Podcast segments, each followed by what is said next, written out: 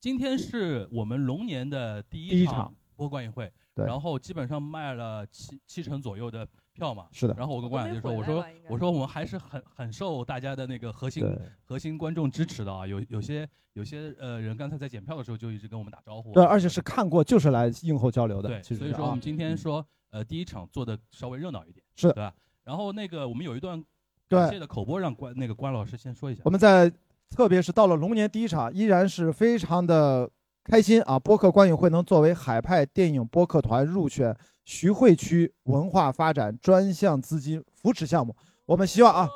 哇，我们官方认可，官方认可啊！哎呀，怎么感觉好像有种被被怎么着被招安了？哎，没没什么？我就知道你要说这词儿 没有被激励到了啊！所以说能在这个厅里面言，在哥哥，对，这我是被激励到了，就觉得今年应该大家能够看到播客观影会更多的场次，我觉得这是个好消息吧。所以说哎啊，也应该感谢在座的每一位的支持，不然我们做不到啊！谢谢大家，也谢谢 SFC 上影影城一直给我们以来最大的支持啊！也感谢谢美罗城的工作人员。当然呢，美罗做了，其实我们做过很多场，美罗城工作人员是我们觉得是最专业，也是最热情。对我们工作的啊，所以说每次我都比较倾向于说，我们就尽量放在美罗城。我们去了很多区的很多影院都测试过啊徐汇区是最好的啊，徐汇区里边美罗城是最好的。是的，是的，是的，是的。这这个这个不是口播，是发自内心说的啊，发自内心说的。啊对对，那边机器关了，我们可以了。开玩笑，开玩笑。好吧，这个啊开始吧，那开始。呃，先先做个调查，今天谁第一遍看？一刷今天有对一刷是多少？好哇，我们低估了这个电影市场的热度，好多人没看没。有那么多人想见我们，其实。我我我要再看就三刷了啊，但是所以我已经二刷过了，我是这样那我想问一下，嗯有多少人接触过拳击啊？啊，还还是有一些的，蛮多的哦还有一些有一些有人练过嗯，一个月以上的举手，那这不还是刚才那些还是刚才那些，就是有几个接触基本就坚持下来了啊基本上。百分之十不到一点，对，五左右的。左右五左右。对吧？咱进直接进入正题吧，让两位嘉宾先聊电影还是先聊拳击的话题？我电影呗先听两位嘉宾想先聊啥啊？啊，史史蒂夫啊，你们俩啊，我我觉得我觉得这部片子其实是一个特别好的契机，而而且有这样的一个活动，我们看完之后来聊。呃，我当时我这个片子出了之后，我就对做这个活动、参加这个活活动特别有热情，因为咱们最早定的，对吧？对对对对，最早定的前就定了。是的，是的，因为呃，它它这个片子它是以拳击为载体，而大家也看到了拳击在整个这个主角的这个成长蜕变的过程中，它其实扮演了一个很有意思的角色。而实际上，像各位练过拳击的朋友，可能也有会有同样的感觉，就是在现实生活里面，他确实也能扮演这样一个角色。但是呢，就是像武术，对吧？我们想的是一个很技术性的一个体育竞技运动，但它里面包含的很多东西是需要提炼出来的。所以我觉得今天这个活动就是我们希望做到，就是帮大家在这个过程中提炼一些，从这个运动当中提炼一些跟人有关、跟成长有关的东西。所以这个是我觉得今天主要的一个动机。嗯啊，所以从你最擅长的这个人的成长，然后自我的这种在困境当中，因为你的节目也好，你日常你的工作经验也好，接触大量这样的案例，是不是这个案例在你看来是非常具有典型意义的，或者有代表性的这样的一个，算是乐莹、杜乐莹这样的一个角色？他的在中国的普适性是不是还是挺广的？我觉得，嗯，这个有很多很多的面。就我看完这个片子之后，我们两个之前一刷的时候，我们看完之后就聊了很多，因为可以有好多好多的角度去解读。那刚才我刚进来，因为我来晚了，我刚进来有一个是是他从楼上跳下去了那个，然后站在镜子面前说啊好疼，但是为什么没有伤？伤都没有疼什么的。然后包括拳击里面挨打，然后这个我觉得是一个很有趣的一个大家对于疼痛的一种嗯不了解，就是很多时候我们其实是需要通过身体的疼痛来重新感受到自己的。所以为什么像拳击、像格斗运动，它会开启人的某种精神、某种力量感，就是因为你身体都不疼，你都麻木了的话，你其实也感觉不到你心里在疼了。所以他当时站在那个镜子面前，他在那哭着，他说好疼的时候，他说那个好疼其实不，其实我觉得一方面可能是说从楼上摔下去那个疼，对吧？但另一方面他其实是在说我心里好疼，我之前的经历的所有的人生都好疼。所以其实通过不管是意外的这个坠楼，还是通过拳击里面挨打，包括通过训练过程中的那个痛苦，其实是跟你身体重新建立连接。而你感受到身体的疼痛的时候，你也才能感受到你内心的疼痛，从而你也才知道你想要什么，或者说你的你的动力是什么。所以就这个片子就有好多好多的维度。我看到这样的画面，我就觉得这个其实是给大家提供一个示范，就是我们怎么样可以通过用身体去践行某种对自己的诚实、对自己的重新的连接。就这个，这个是我觉得非常有普适性的一个问题。嗯，我我有个问题想问 Steve，就是因为去年开始我们做过，呃，去年我们做过八角笼中嘛，那个王宝强那一场，然后那那个场里边，其实那个 Steve 就提到一个观念，就当时很打开我的一个认知，就是关于我们生活中如何面对暴力这件事情，如何掌控暴力这件事情。然后今天其实你又提到一个如何面对疼痛这件事情。其实我觉得我我们看了电影，然后我跟关老师在春节期间初一聊过一次，对，然后前两天又聊过一次复盘春节档。其实越聊我越感受到这部电影的一个摆在我们面前的一个东西啊，就是好像我们中国人传统的中国人啊，我们对于暴力的一个认知和掌控，我们是很陌生的。我们生活中尽量是避免去跟别人发生冲突啊、打架，或者说你自己情绪崩了的时候，我们的教育上也是不允许你去动手啊，或者说去展现自己暴力的那一面，哪怕是比如说骂骂街，我们说现在比较流行说先锋，自己先发疯，自己先发疯，其实也跟暴力多多少少有点联系。然后你刚才在说的过程中，我又体体会到一点，好像我们中国人面对疼痛这件事情也是非常抑制的。嗯，就是说，你刚才提到乐莹说自己好疼，心里好疼，我觉得那一幕是她终于敢说出自己其实是疼的，因为你说她去自己闺蜜的，就是绿了自己的闺蜜的婚礼，这个疼不疼？肯定疼，但是传统教育你就不能讲。然后自己的妹妹这么对自己，我还得把这个字签下去，疼不疼？肯定疼。对，但是你就不能讲，因为你要做一个乖孩子、孝顺的女儿，或者说好像像样的一个姐姐，怎么样也好。对，但那一刻我觉得一方释放了。我觉得一方面是你说的这个原因，就是环境的压力；另一方面，其实就是当一个人长期的生活在一种不如意的、不开心的状态里面的时候，他唯一能做的就是让自己麻木，让自己感受不到自己，对然后这样子才能生存下去。对，嗯而且非常巧，前两天我在外地出差，在酒店房间里面，半夜就是我喜欢开这个电当 BGM，就看到东方卫视在回放很多年前贾玲参加《欢乐喜剧人》的一些作品，里边有一有一集非常有意思，她是扮演一个古董店的一个店员，然后她里边一直在给对自己喊 slogan，叫“爱笑的女孩运气不会差”，但是其实，在整个小品里边，全面从头到底，她都是在受到很多伤害的东西。比如说别人歧视她或怎么样，但她最终会落到说，爱笑的女孩其实运呃，爱笑的女孩运气不会差，其实就是你刚才说的，就自我劝慰嘛。嗯，就是我已经那么惨了，但是我只要爱笑，或者我只要积极面对，我总归会好的。但是乐莹这那那一幕，就是说她已经到最后了，就是我都想死了，最后还没死成，那我为什么不把这个疼痛感喊出来？嗯我觉得现在回过头来想，那一幕是非常贾玲非常细腻厉害的那一点，就是她下这里下笔其实挺狠的。或者说就是在那个阶段之前，很多人是惯性的用让我自己所谓用微笑和自我麻木来接受麻木，来适应麻木，还是说用这种让感受身体的疼痛？因为我老说一句话叫改造身体才能改造自己，重塑身体，重塑大脑。但是在改造和重塑的过程当中，它就必经的身体层面的疼痛。所以等于 Steve 刚才说的，就是疼痛这个点，等于我们面对麻木的，在生活当中的麻木和麻木的自身，其实可以用相反的方式，不用麻木去接受它，而是用各种积极的疼痛来打破它，然后可能就能重新活一次。他说嘛，对吧？那这里我就要问我们 CC 了，你从事了一年有吗？有了，一年的拳击，你的契机是什么？因为你在我的印象中，我们虽然认识时间不长啊，也算一般意义上的爱笑的女孩吧。你这个爱笑是发自内心的爱笑，我是挺爱笑挖掘一下的。思想深思想根源啊。我我是挺爱笑的。我觉得拳击是这样子啊，我先说一下我小时候嗯。其实我从小是一个特别喜欢到处乱跑的一个人，然后喜欢在山野里啊，就河里啊，然后或者说看着那个电线有插孔啊，我就喜欢去 戳一下那种人。其实是作死女孩对吧？作死就很作死的一个人。但我自己感觉是随着年龄，呃，包括进入职场、读书啊、出国回来找工作什么的，你整个的过程一点一点在被规训，一点一点在被收缩。比如说现在可能会好一点，尤其是像我们当时跨入职场的时候，你作为一个女生，尤其是女生的这个形象，要穿白衬衫，要穿这种套装，然后你看到领导应该是怎么样的东西。我尽量的保存我小时候的一些野性，但是在这个过程当中，一定是有一些丢失的。然后这是我的小时候包括成长过程中的一个基础。我觉得我们现在的社会文明，包括中国的这种文化语境，是不鼓励野性的东西的。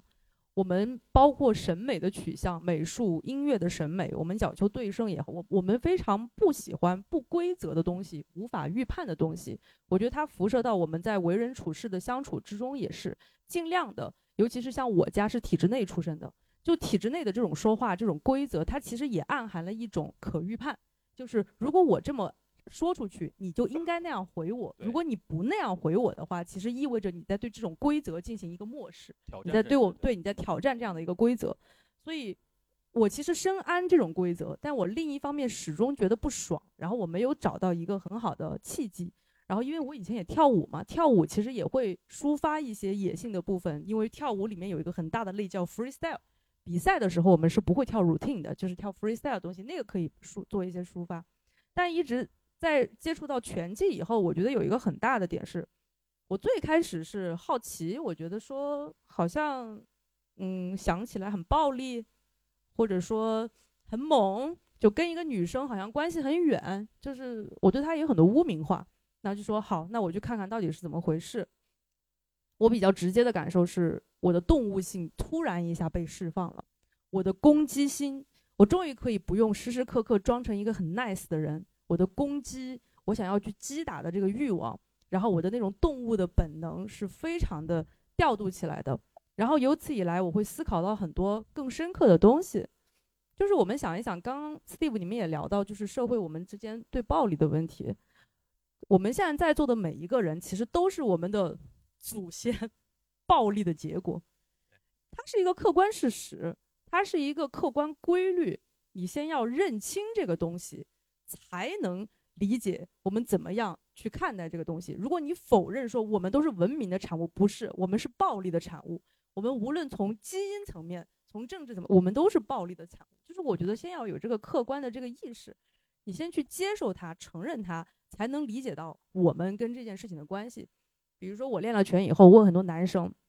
因为男生很瘦，我以为只有女孩会，就是害怕一些冲突什么的嘛，就说的比较多。我会碰到碰到很多男生说，我个子比较就是比较瘦，就是现在很多说什么细狗什么的。他说看到那种个子高的男生，肩膀宽的，肌肉大的，就是会怵。然后还有一些男生就是年轻的，看到比哦年纪长一点的，看到比自己年纪轻的很旺盛的生命力的那种男生，有些男人也会怵。他就是怕，就是会有那种觉得很不安全的那种感觉。但我问了很多人，他们练了拳以后就觉得说好像。把自己很原始的那个生命力和那种攻击性调动起来之后，反而在看到同样身材的男性的时候，他们也不再出。所以我觉得这个是我，嗯，引申到拳击的这个地方，就是关于我们本身的攻击性、动物性的这件事情。这个今天 C C 的教练也来了，等会儿大家可以现场感受一下我的教练在后面动物性的感觉，对，就是他打起拳来那个叭叭叭叭的那个感觉。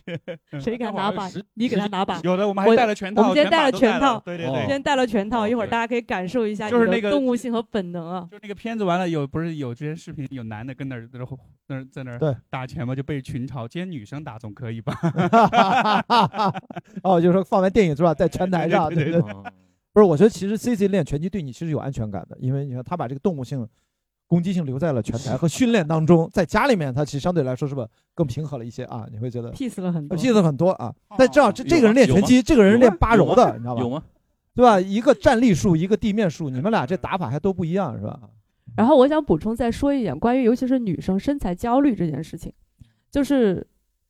电影里面它其实涉及到健身的部分和拳击的部分，其实这个是两个事儿。就是一个是撸铁练力量练肌肉，一个是拳击。那我想说一下身材焦虑这件事情，就是我我去年我们我们去年婚礼嘛，然后我婚礼之前是有一年的时间，因为工作忙碌过劳肥，我长了三十多斤，我整个人已经反复减肥到我没有办法再去，我无法面对镜子里的自己，我有段时间非常身材焦虑，还好我不咋胖脸，所以就遮的比较好。然后我 去年去年准备婚礼，然后一年瘦了接近三十斤，就是把过劳肥长的那个债给补回去了。然后你那个付出的代价是 gap 了，对吧？哎，不工作了。对对对对对。然后我我在谈到身材焦虑这件事情，就是我觉得拳击哈，或者说武术，跟所有的运动不太一样。瑜伽是可以走神的，它虽然会讲求你的那个身心当下，就是你在这儿，你要坐在这儿，你感受当下呼吸。跑步啊，撸铁呀，你可以听播客、听音乐，然后你可以做另外的一件事情。你跑步的时候，你也可以走神，可以打电话，你可以打电话，even 对，你可以打电话，只要你心肺够好。但是拳击或者像武术这样的东西，你得百分百在当下，你的危险性和肾上腺素是直接给你调动起来的。所以我之前有一个朋友就跟我讲说，啊，我我想打拳击，我。担心我身材不太好，不是我有点胖，然后手这样一伸起来，我这个地方就肉又露出来啊啥的。然后我说，你先来打，我我可能没有办法给你保证，我有一套价值观，今天告诉你，从此以后你不再身材焦虑了。但是我能让你感受的是，有一只老虎在追着你，你马上要被吃掉的瞬间，你是不会担心自己的 legging 今天合不合体的。其实我觉得拳击和身材焦虑这件事情的关系是这个逻辑，并不是说今天你练了拳击，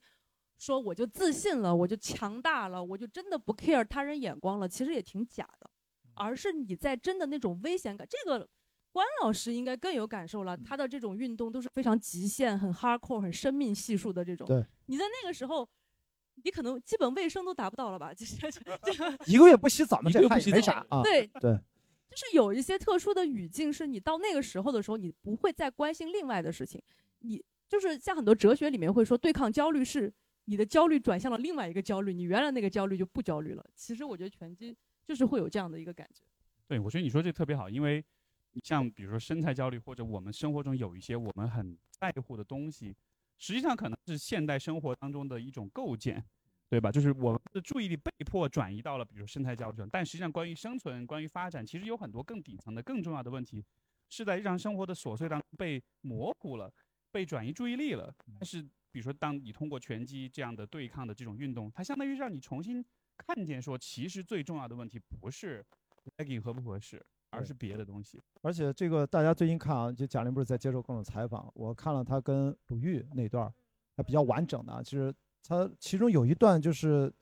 正好她贾玲穿的比较呃，在健身房里面拍那段。他说嘛，你看上身，你看我现在是不是挺瘦挺结实的？但是你往下镜头一看，说我腿可粗了，但他这个粗是相当结实。哇，我一看那个腿的力量，所以他硬拉一百二，大家千万不要这个质疑啥。很正常。就那个腿，他这他马上就说，他这个审美也变了。你说以前老觉得腿胖粗，他那时候胖的时候，他腿肯定也粗，但现在瘦成这样的一个腿还这么粗，他现在感受到力量带来的整体状态的变化，而最核心。你要说白了就是臀部是发动机，但主要你的下肢力量是最关键的，保持你的身体的基本的平衡平衡啊，爆发力。所以他现在感受到这样的身材，其实它是一种新的审美。其实审美的观念在整个的彻底的，它也转变了啊。而且我觉得，尤其是有很多女生希望自己下半身腿啊，觉得太粗，希望是瘦的。我觉得这个不不论是从功能上、从身体上、从健康上，包括从你的寿命上来说，就是。当你年纪大了之后，如果你腿部肌肉不足的话，你有更高的那个跌倒的风险。而老年人跌倒其实跟他这个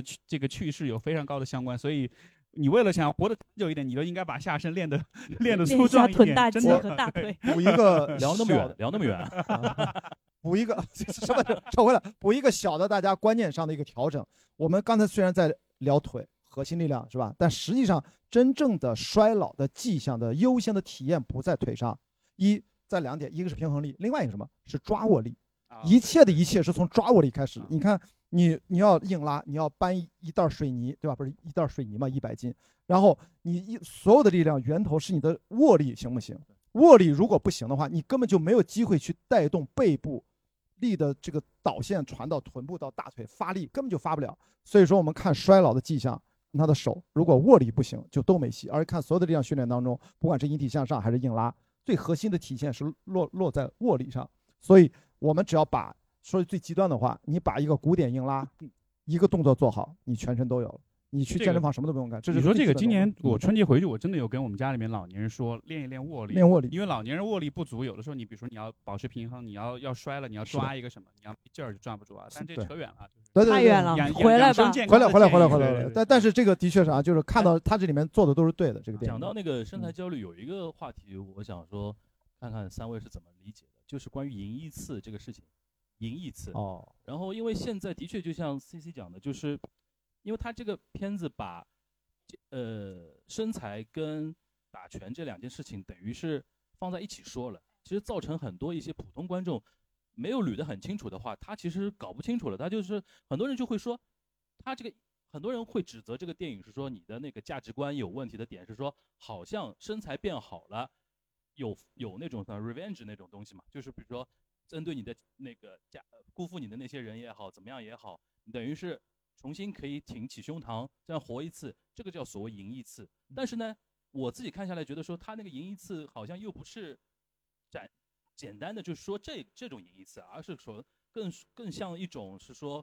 呃，怎么说呢？就是说可以真真正正的用自己的主观的一个意识去挑战一个东西，而不是说别人让我去干嘛我去干嘛，就是给自己做主嘛。就关于这一点，不知道三位怎么怎么看？就是说大家有没有观点上的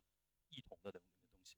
我是觉得，因为说到身材焦虑，其实这个还是一个跟他人有关、跟他人的凝视跟评价有关的。但其实这个片子里，他很，我觉得很挑战的，也特别不容易呈现出来的，其实是一个人自己内在的想法。就是说我是因为身材焦虑或者别人的评价想要瘦，还是我自己真的发自内心的想要瘦？对，如果是你内心发自内心想，这个东西别人是看不出来的，而且我觉得也很难从电影里呈现出来。所以我觉得他最终呃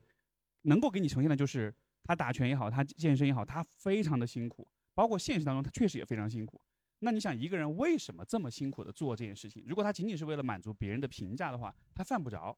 对吧？他可能没有那么强的动力，所以他所有的这些痛苦，所有这些艰辛，包括后来那个体重，还有很多个平台期，我们都可以看到。我觉得他呈现所有这些困难的点，就是在于让你明白，他是真的自己想这么做，这个不是为了别人而做的。而我觉得这个放在我们现实当中也是这样的，就是很多时候我们不太能区分这个动力到底是内在还是外在。给我的，没错，所以说他呃刚才他这个说很疼，他摔了，他他的这个内心的转变，这个部分就很重要，因为只有当你真的去呃看见你自己的感受，这完全是就是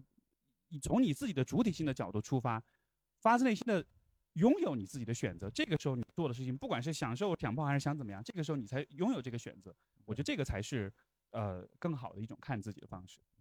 而且我觉得这个赢一次对于贾玲来说，大家有没有意识到，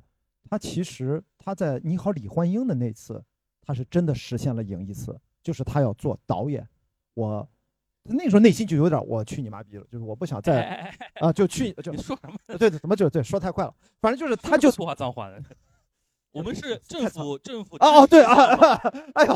好，刚才那段消失了啊，就是你会发现回想《你好，李焕英》，我觉得他是真的，他做到了赢一次，他当导演了，当导演这个权力关系在这样的一个电影行业里面，你跟演员是天千差万别的，对不对？被选择和选择嘛。然后他就想这么拍，我就想拍我跟我妈妈的一段故事，我就让我最好的朋友张小斐来演，怎么地吧？就是你们爱觉得她美不美不重要，那个时候我觉得她已经赢了，在这儿这次我觉得他现在在做的是我要赢下去，对，结果他这次又赢了，是个宣言，就是对，所以说我觉得这次他说我要赢一次，我脑子里面想的是你好李焕英我们私我私底下跟啊，关博讨论过这个话题，我觉得我们以后再也不会再看到一个喜剧明星贾玲了。贾玲这这次这么搞，等于是把自己的喜剧明星路给彻底断掉。他可以向下兼容嘛，他可以向下兼容，他觉得他不会向往下吧再再回到那个屏幕前上综艺，他可能比如说做个飞行嘉宾啊什么，但是不会再出现以前那种靠自己的形体，然后搞喜剧，然后搞笑大家。但是他就他走上一条其实更凶险的一条路，就是做导演。因为虽然他赢了两次了已经，其实今年这一次是他李焕英之后第二部片子，其实也是大获全胜了。对哎，但我我觉得我不同意你说我们再也看不到喜剧的贾玲这件事嗯情。其实我后来也在想，嗯，我们对喜剧贾玲这四个字的定义不也非常的局限嘛？就是对对啊，就是对吧？他其实就用这部电影告诉所有人，就是大家不要对对我以前那种东西有一个什么期待嘛。对就是，因为其实他从来都是很人嘛，都是很丰富、很多维的嘛。他只是原来的某些面被大家忽视了，但现在有一个机会让大家去看到更完整的他。我觉得这个可能也是他的底层的一个诉求。这个可能需要时间来证明，就是未来如果会不会再看到贾玲再回到哎综艺舞台啊，或者说自己再去拍喜剧片，就是自己作为演员再去拍。或者我觉得那个形式变了，我觉得那个喜剧的方式有嗯可能会变化。对因为那天我跟关老师聊到一个什么话题，就是我现在越来越感受到，他真的是用这部电影在做一种宣誓，就是说未来他要走上全面的那种导演的那个道路。但其实这个挑战对他很大，因为说老实话，呃，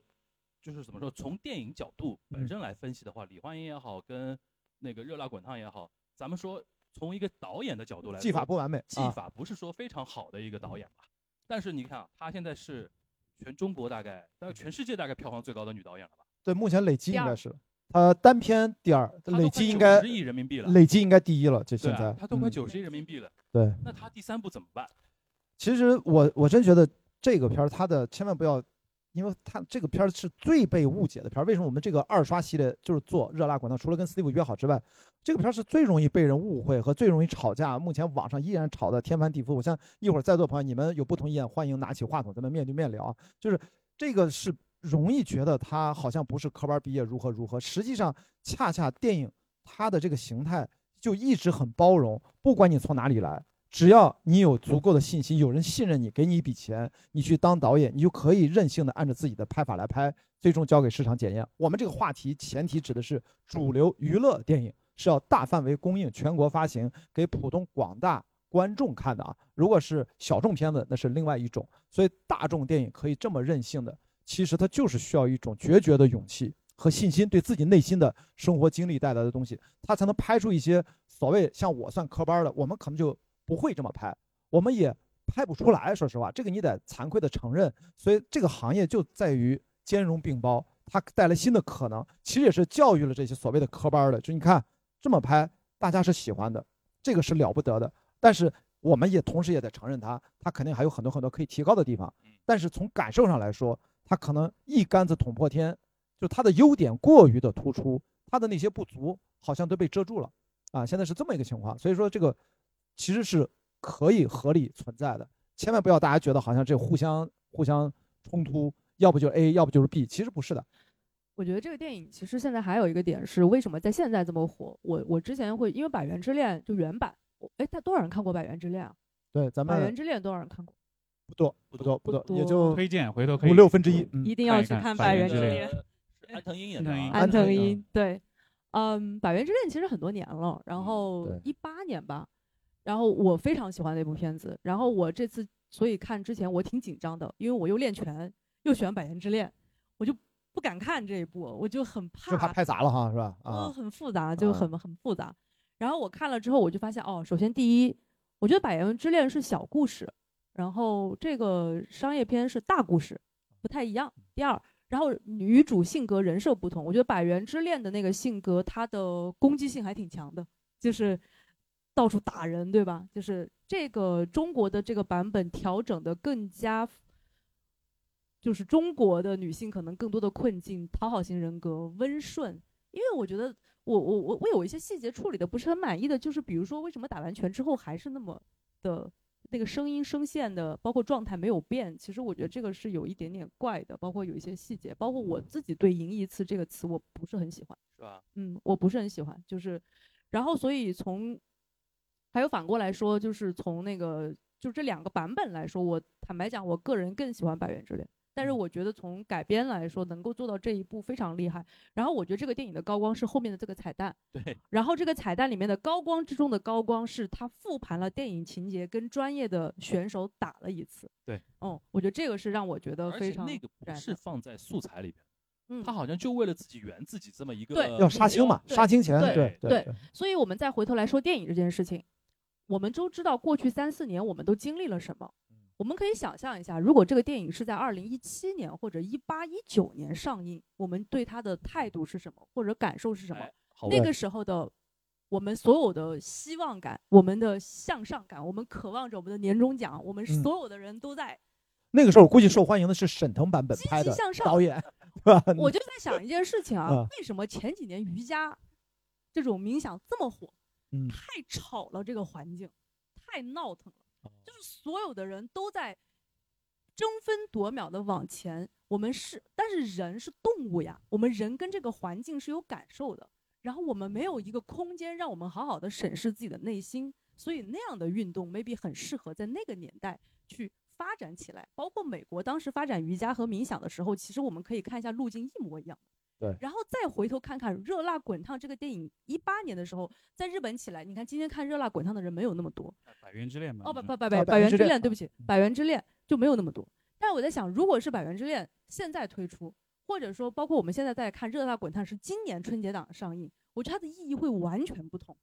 就是首先一，贾玲做的这个事情，我们都我们相信很多人都认同，彩蛋甚至大过于电影，因为它我们看到的是这个人，我们甚至看到的都不是贾玲，我们看到了一个人在很糟糕的一个自身条件下，怎么样去焕发自己的这种毅力和生命力，去做一个挑战，去做一个边界的这种拓展。而这个精神，不就是我们现在目前这个所谓的大环境已经蔫儿到不行了？所有的人不是丧就是躺，然后所有的人有不甘，但是也没有行动力的情况下的那个榜样力量嘛？就是那个东西还跟贾玲相关吗？或者还跟这个电影、还跟拳击、跟胖瘦相关吗？我不觉得。嗯，就是这个东西，我觉得是现在这个是个很特殊的讨论，所以我是觉得很多人在讨论这个电影的前提下，没有考虑到我们现在是一个什么样的环境。对如我就觉得非常简单的思想实验，一九年看这个片和现在看这个片，我们会想到什么？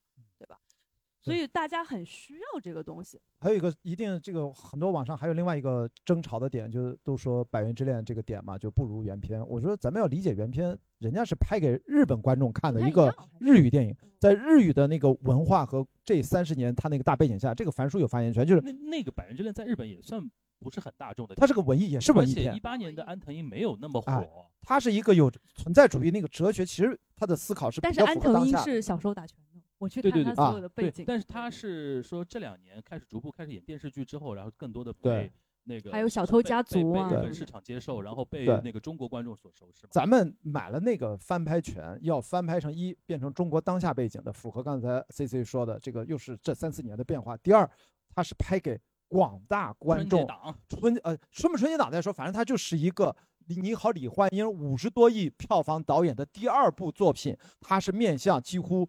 全全市场、全年龄层的嗯，所以它这种改编就是要巨大的。所以如果你还要拿《百元之恋》去套，还说他拍的不如《百元之恋》，这个事儿叫误会了电影行业的这个改编，它意味着什么？就是你不太了解改编是啥。改编有的时候就买一个 idea，改编时候可能就买一组人物关系，改编可能我就要买这个桥段，为了避免版权的冲突，为了不想只是致敬那么简单，他要花一笔钱，避免以后的商业上的损失，这叫改编。而大家容易吵架，可能把那个改变理解成了，我就跟原来那人物一样，我要跟原来那个文化语境一样，我要甚至跟那个剧作结构一样。你要是拍的不如他，那就是你的不对，这个有点局限改编的挺成功的，其实。举个最简单的例子，马丁斯科塞斯啊改编《无间道哦，对对》，对，没有人会去说你为什么不跟香港那个一样，因为马丁斯科塞斯就是马丁斯科塞斯。很多中国观众对贾玲的要求，他是觉得说我比贾玲牛逼，是不是？你为什么不 不不不不拍成《百元之恋》那种样子？就是其实是有一种怎么说呢，居高临下的那种想法。还是不太一样的。对最大的争议我看结嗯尾嘛，日本的、日本的啊原版是跟这个男孩吃饭去了，然后中文的中文的版本是说看心情看心情。但我觉得其实看，我反而会觉得看心情这改的还挺好的，我觉哎挺得很难对。因为如果像现在这个环境，包括这个状态，如果他跟雷佳音走，对吧？就是这个可能，因为你前面的叙事逻辑不是这个嘛，你是按突然一下转回这样的话，我觉得他可能会变成一个又一个吵架的一个地方。对，我其实之前看，我就非常期待这个结尾他会怎么改，所以他最后改看心情，包括映射到前面这个主人公很讨好型的人格啊这些东西，我觉得其实改的不错，这个地方嗯。改的是不错的，但包括给了这个男生雷佳音的这个健身教练麦克的这个人设，其实我觉得也是给的挺好的，就是原版是没有这些麦克的逻辑嘛，很很嗯中国，很 local。刚才 C 总说他好像不太就是喜欢那个影一词这个设定，我我对这个电影不是有很多打动嘛？其实我跟你就是可能就是人的经历不一样，就是打动我的其中很重要的一个点就是影一词，为什么呢？就是我的跟这个角色最相像的那个影一词的点是在十年前的这个时候，就二零一四年的九月份，因为我在一三年的八月份第一次参加冰岛两百五十公里回来之后，我二零一二年就知道有一场比赛叫巨人之旅三百三十公里。我在二零一二年的时候，我绝对不敢想象我能够站到巨人之旅的赛道上。那个时候我第一个一百公里还没跑呢，我刚开始参加越野跑比赛。但是，一一年到一三年又是我人生困境最低潮的时候，也就是跟这个人物有点像。所以在那个时候，就是介绍一下你当时面临什么？哎 呦没有感情？很多人都知道了吧？因为我怕大家那个那个怎么说，代入不代入不到啊？就这个那时候感情困境，然后后来这不分居，然后离婚了，这是个个人的感情困境，但真的很低潮。对于我而言，那就是最低潮了，也就是那样很找不到出路，所以那种痛啊，也是要去自己寻找。结果我告诉大家。其实你看，二零一二年五月份第一场十公里的比赛，这是我训练了一年多才开始参加比赛。然后到那个时候，你会觉得那是不可能去的事儿。那不可能，我怎么能参加军人之旅呢？因为一二年中国第一次派选拔的赞助商的代表队，四个哥们儿都是我的好哥们儿，他们作为中国选手第一次参加巨人之旅。我们践行会我还去了，拍那个照片我特别青涩。结果没想到呢，两年后我就站到了起点上。就那一刻，我觉得跟这个一样，我不需要打赢这场比赛。我后来跟很多朋友分享。巨人之旅这个超高难度的，你要在一百五十小时之内，你要翻越四十多座山头，累计爬升两万六千多米，等于珠峰你要爬三遍，然后三百三十公里的山路啊，那是北部高海拔最多三千多米的高海拔的地方，就是意大利北部山区，你要敢去站到起点上，你已经赢了。这话我说过很多很多遍，其实跟这个心态真的很像。结果结局是什么？二零一四年我第一次觉得我自己有资格站到起点上。就是那一刻心潮澎湃啊，发枪叭走了，然后九十九公里的地方我被关门了，就是跑了三分之一就没有成功，没有完成就被关门，就跟这个很像嘛。我都没这个比赛啊，就是你能够完成就算赢，跟那个中间被 KO 是一样。哎，对对对对，但是没有关系，真正的结局现在回头看，现在二零二四年了，那我在一五年、一六年、一八年又参加了三次，都完成了。哎，那关老师，我问你，你有没有一二年到一四年之间就站上那个对起点之前，有没有经历过贾玲？哦，就魔鬼训练啊？不是啊，那一刻一样，那一刻就是我要赢一次，就内心给自己下一个目标，我要站上那个地方。是的，我跟你说，做救赎，呃，不是，就是怎么说呢？缓解或者说救赎当时低谷的自己。其实已经做到了，就是这个事儿。我跟你说，你别逃啊！有没有这有没有经历这一刻？直接回答，面对暴力，有没有午夜梦回？就是说，逼逼都都是逼的话，对吧？然后就是说，哎呀，就我关雅迪怎么？怎怎么那么丧？现在就是我一定要站上我，我跟你说啊，用站上这个起点来作为自己的一个真的跟贾玲标志性的事件，真的跟贾玲很像。就是你当你真正站到那儿之后，你看其他的事儿就变得特别的不重要。真的就是你的心界真的不一样，因为不是说站上站上之前，我就说你有没有经历过那个 那个夜晚，那这样的像哦哦哦那个跳楼哦要跳楼的那从来没有，那从来没有。但那个不是说你跳楼，而是说真的很颓的夜晚，在情感在精神上经历那样类似的最颓，我都已经理解理解我八百遍了，你怎么还没理解我这个意思？哦，直男真的是好那个，我对自己都失望了。就是就颓，我是这样，我我跟大家讲，就是我在想。我得想几秒钟，我在想我最颓的什么时候？就是我觉得那个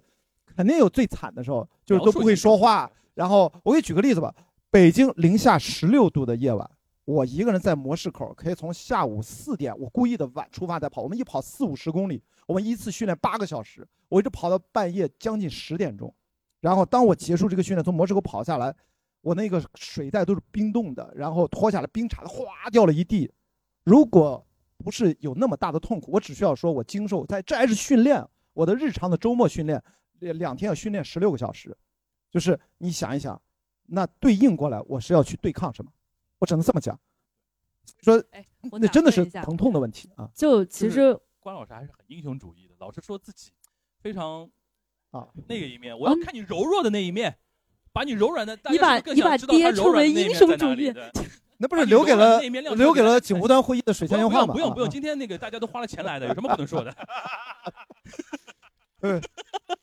真的就是说最最多喝了几瓶。没有没有，就是最一般来说跑超马的人，其实跟这个一样。大家看到，我们也是经常跑着跑着就跑到痛哭流涕，而且很多次就是跑崩溃了。你会在赛道上，在训练的过程当中，你可能就是崩溃啊，就体能崩溃和精神崩溃。我跟 Steve 分享过嘛。就是你会觉得精神崩溃，就是说我觉得我要死了，我对自己的人生彻底失望。然后体能崩溃就是我信心百倍，但是我身体不支撑了，走不动了。这个时候你都会埋怨自己，咒骂自己，说你这训练个啥？你在干啥？就自我质疑。这个过程是要经历几十遍所谓的低谷，也就是说我要跳楼跳几十次，然后之后你就再也没有感觉了。我我差不多一定要过那个坎儿。这个我特别有感受啊，就是首先我先说一下我练拳的过程。就是刚开始练的时候呢，你不懂技术，所以你就会有那种打不准啊，就是有这种东西。就练过拳的小伙伴肯定都知道哈。练了以后呢，发现自己体能不行，就是你能打准了，你发现身体特别跟不上，跟不上，跟不上。嗯我刚开始的时候十五分钟就不行了，我十五分钟喘到就是我得躺在地上把我的脚抬起来回回我的血，就是让那个就是要这个状态，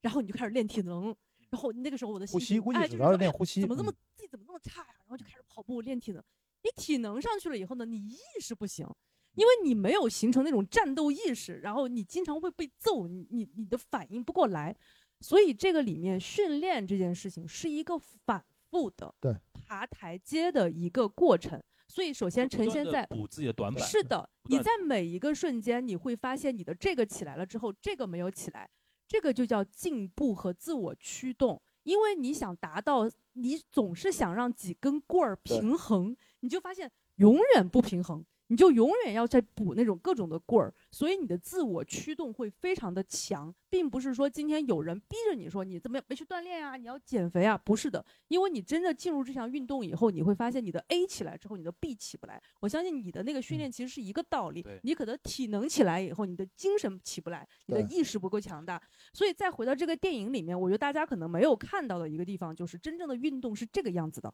并不是说这个过程当中他那天要死没死成，然后完了之后呢，开始有了一个全新的转变。所有的我觉得运动不是这个样子的，并不是电影里面呈现的春夏秋冬，然后整个人就嗡这样过来了。完全不是，嗯完全不是。包括，所以我为什么会觉得我喜欢这个彩蛋，因为这个彩蛋里它更加真实，然后也是让大家觉得激励的地方。包括贾玲好像后面有采访说，她有一天晚上，他实在不行了，因为他那个强度又挺大的，他点了烧烤，然后喝了酒。他说在那一刻，他没有感到一丝的自责、愧疚，他没有觉得我今天这个串儿不能吃，他非常平静的吃了一排他喜欢的烤串儿，第二天长了三斤，然后他觉得他那顿那天那个那个串儿他不吃，他可能会死在那儿，他实在是不行了。所以就是其实运动这个过程，包括改造自己那个过程，或者是突冲破极限的那个过程，因为关老师是玩极限运动的嘛，就是它其实是一个非常反复的过程，你整个人是这么上去的。所以反过来，我先说这第一点，再回到关老师身上。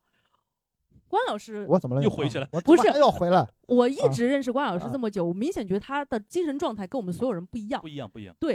就是他是一个你们你们就算不认识我们四个人的人，看我们坐在这儿，你也会觉得这个粉色大哥就是不太一样。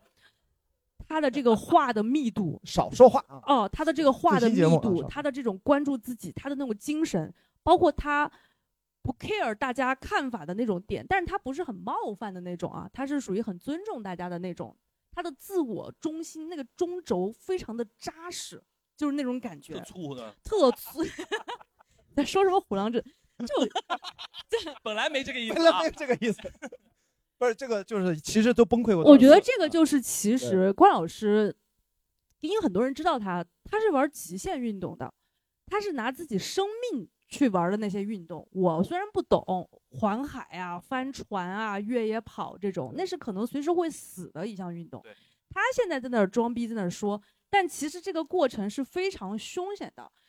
他是经过高强度训练下来，呈现出了这样的一个精神状态。那我们打拳也好，或者什么就是 就是特别想去六百号报道。就是很多，我们再回到电影里面，嗯中国很多男不管男生女生会有那种很孱弱的部分，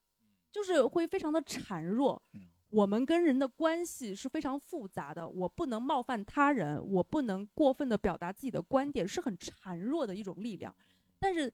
通过你们想看看，如果自己完全不孱弱、极致的样子吗？就在这儿。那不，这哦哟，然后又觉得太怪了的话，我们可以往中啊，间？调一调。这但是这个呢有点难度，因为像我们，因为平时跟关老师除了那个一起录节目啊、啊吃饭啊、玩啊什么的，因为我们对他的观察还算比较全方丰位的。富的、但在座的很多观众、听众也好，只能听他的节目，会觉得这个人就话密，对吧？其实你跟他多交往的话，会觉得说他身上有一些点，真的是你觉得很厉害。我因为是我们是二二年年底才我才认识关老师，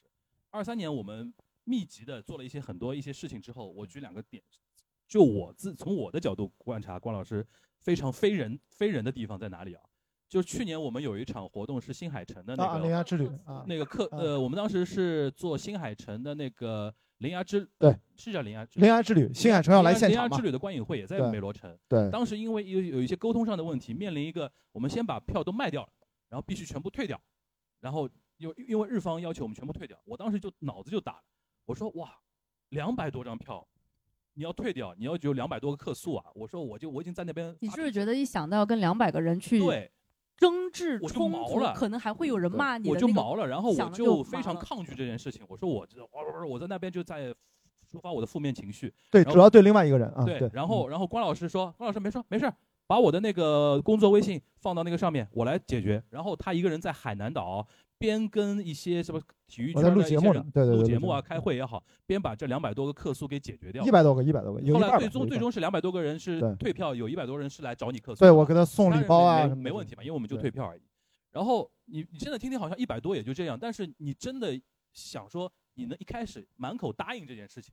你的心理状态要多平和的这么一。你们想一下，平时跟客户吵架的时候，吵一个架，你一下午就平复不了就，麻了，还要吵一百多个哎。呀，没没有吵没有吵，我说你需要了解具体情况，我说你可以打过来电话跟你聊一聊。的确有四五个人 给我打过来，我还每个电话聊了十几二十分钟，后后来聊的特别开心啊。然后那个刚才因为刚才那个 C C 讲到孱弱这件事情，其实我觉得我想到一个例子，因为就是说体现在关老师身上，就是说，因为他是经历过生死运动的极限运动的一个人，可能对他来说啊，就是用引引用这两年日本非常流行的一句话叫“除了生死，任何的事情都是擦伤”。就日本人现在很说很喜欢说啊，这是个日日呃，就日本的一个和尚哦大师说的，哦就现在都传传过来了，这是一个点。还有一个，我跟他是同月同日生，就我们都是十一月二号天蝎座，我俩我俩同月也是同日同日生生，我操，这什么局真的今天？我们俩不会结婚的我们啊，我们俩绝对不结婚婚我们我们没法结婚，啊，对互相嫌弃啊。啊，那个呃，我想说什么？那个，所以说我我我自己觉得，而且我们 MBTI 还一样，对都是 ENTP，的人，我们 MBTI 也一样。你不用着补这句话，要显得我在跟我我在跟他表白一样的。对啊，就我就是就就导致什么呢？我在认知上，我会觉得说我跟关雅迪是有很多性格上相同的一些地方，的确是有。对的确有，但但但有一点是去年我觉得非常不一样的一个地方。啊，啊我觉得有一次说我说什么我都忘了，然后我就说我说我身为一个天蝎座，我常年以来对于关系啊，尤其啊亲密关系，我的一种处理方式是，我如果跟对方在相处过程中，我如果有任何不满，微微的不满，我是绝对嘴上不会说出来，我不会表现出来，但是我在内心会有个小本本，把它就扣分嘛。